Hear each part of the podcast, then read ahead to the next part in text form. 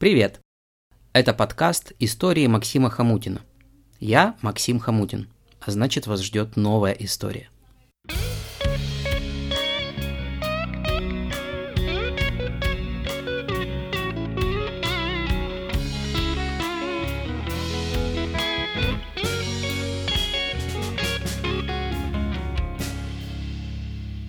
Приятного прослушивания.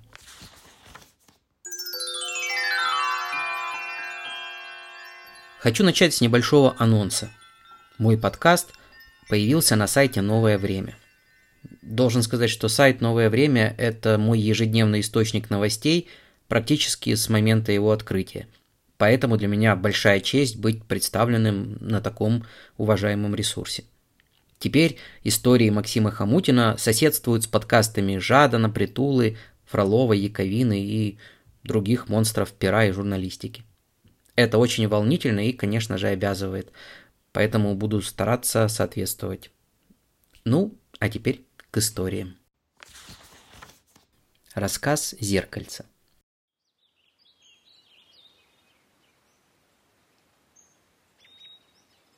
«Даня, лови его, Данька!» Семилетняя Юля, задыхаясь от смеха, бежала в припрыжку по лесным кочкам.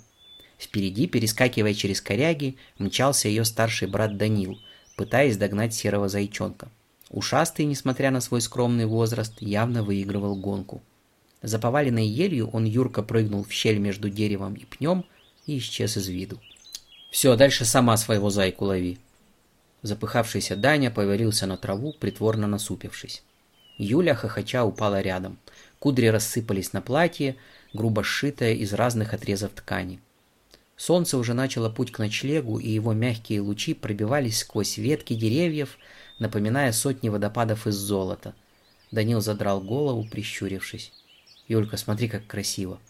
Дети на мгновение застыли, но сестре это быстро наскучило. Она схватила ветку и начала щекотать брата в боку. «Ну, Дань, ну ты обещал, ну ты же у меня сильный, ну поймай зайку!» «Отстань, малявка!» Данил подпрыгнул и спрятался за деревом. Юля подскочила к нему, держа ветку наготове, но брат жестом остановил ее. Он вглядывался во что-то вдали за деревьями. «Что там, Дань?» Юля смотрела в том же направлении, но ничего не видела. «Похоже на старый дом». Задрав голову, он прикинул, сколько есть времени до темноты, и направился к находке. «Пойдем посмотрим».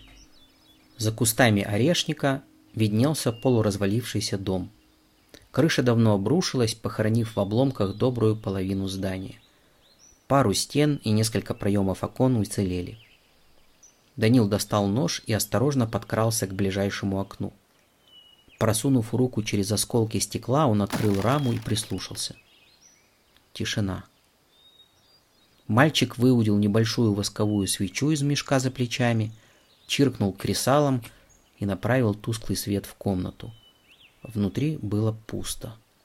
Лишь старый комод в углу и сломанная кровать напоминали о прошлой жизни в этих стенах. Даня дал знак Юле ждать его и забрался в дом. В нос ударил запах сырости. За кроватью, как и предполагал Данил, лежал он. Скелет в истлевшей одежде. Вот почему Юльке сюда не стоило заходить. В остатках руки что-то виднелось. Подойдя ближе, Данил обнаружил небольшое зеркало. Свет свечи отразился на стекле. Будет Юльке сувенир. Мальчик спрятал находку в карман. Ближе к черепу валялась небольшая белая штука. Он даже поначалу принял ее за зуб, но осмотрев, убедился, что это искусственная вещь. Древняя штука. Так называли все непонятное, что находили в лесу от прошлых людей. Он бережно положил ее в мешок. Отец будет доволен. Туда же отправилось несколько пачек полосатых листьев из комода, которые часто можно было найти в заброшенных домах. В движном ящике комода он обнаружил стопку старой одежды. Часть из нее была еще пригодна для использования. «Данечка, уже солнце садится, может, пойдем?» – послышался шепот Юли. «Чш, я скоро!» – прошипел Данил. Юля поежилась. Стоять тут одной ей было явно неуютно. Через несколько минут брат и правда выпрыгнул из оконного проема. Мешок за плечами изрядно вырос в размерах. «Что ты нашел?» «Пойдем, по дороге покажу». Даня поманил сестру за собой, и они поспешили к дому. Данил бодро шагал по едва заметной тропе, а за ним семенила сестра. В свои двенадцать он уже отлично умел ориентироваться в лесу. Удачный день. Давно им не попадались заброшенные дома. Он предвкушал, как будет рассказывать о находке родным, как отец похвалит его при всех. «Дань, ну покажи, что там!» — подала голос Юля. «А, да. Ну там ничего особенного. Несколько пачек полосатых листьев на растопку, странная древняя штука, немного одежды и вот». Данил торжественно вытащил подарок. «Зеркальце тебе нашел». Юля остановилась и всплеснула руками. «Красотища какая!» Она рассматривала свое отражение в темном стекле. «Да бери, не бойся!» Данил протянул находку Юле. Она бережно взяла в руки подарок и осмотрела его. Это было изящное зеркало старинной работы с рифленым узорчатым ободом из металла и темным стеклом. В нем отражался ее курносый нос. Юля состроила зеркалу гримасу, потом поцеловала стекло и положила в карман платья. Зеркальце отозвалось приятной тяжестью. «Спасибо тебе, Данечка, я как раз о зеркальце мечтала». Юля обняла брата, но тот быстро выбрался из плена. «Ну вот еще, хорош обниматься. Пойдем лучше поскорее, темнеет».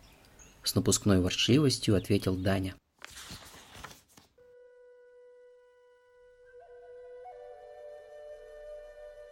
Вечером у костра Данил рассказывал родне про найденный дом.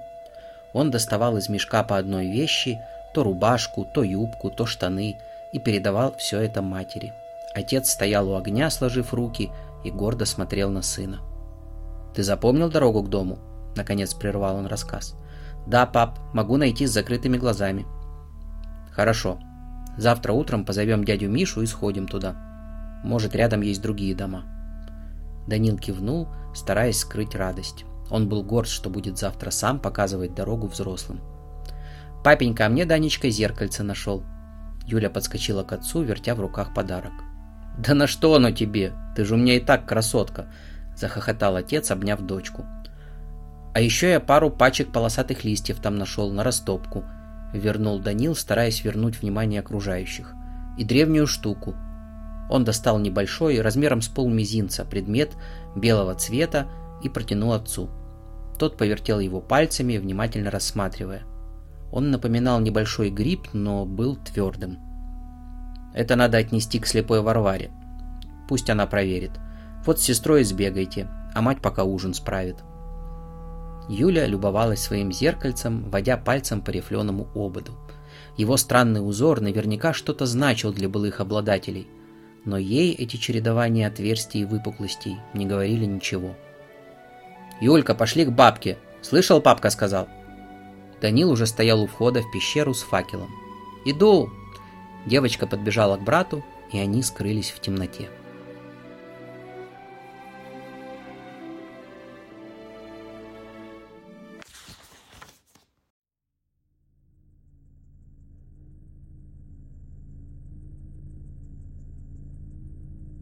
Воздух внутри пещеры был затхлым.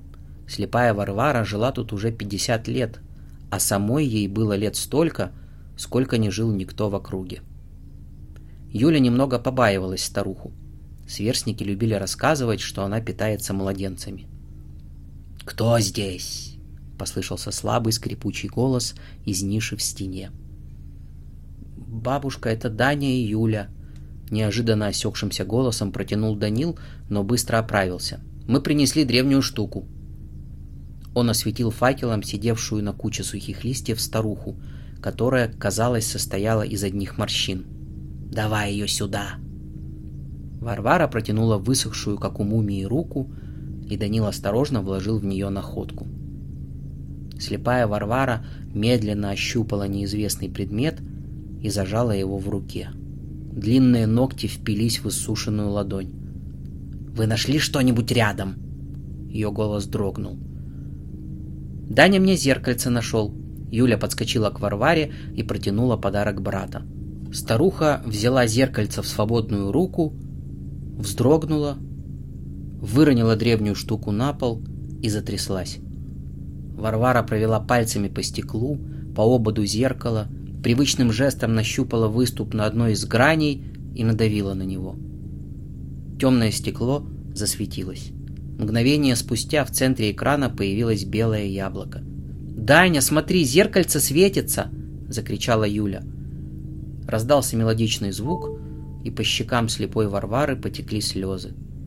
Она гладила корпус 20-го айфон и рыдала. На полу валялся выпавший из рук старухи белый наушник.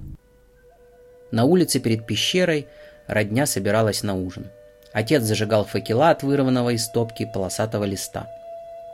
На тлеющем обрывке едва различимо виднелось «Выдавництво свита, Киев, 2029 рік». Ну и бредятина. Ни тебе спецэффектов, ни тебе инопланетян, ни супертехнологий. Хрень полная. Андрей закрыл Netflix на своем телефоне. «Угу, я ж говорила чепуха», — отозвалась Сара. Она сидела напротив, листая ленту Facebook. «Кстати, зацени прикол», — кинула в телегу. Андрей лайкнул очередной мем в мессенджере и открыл телеграм. Шел второй час свидания. Спасибо, что были со мной сегодня. Эту и другие истории вы сможете найти на сайте hamutin.com. До новых встреч!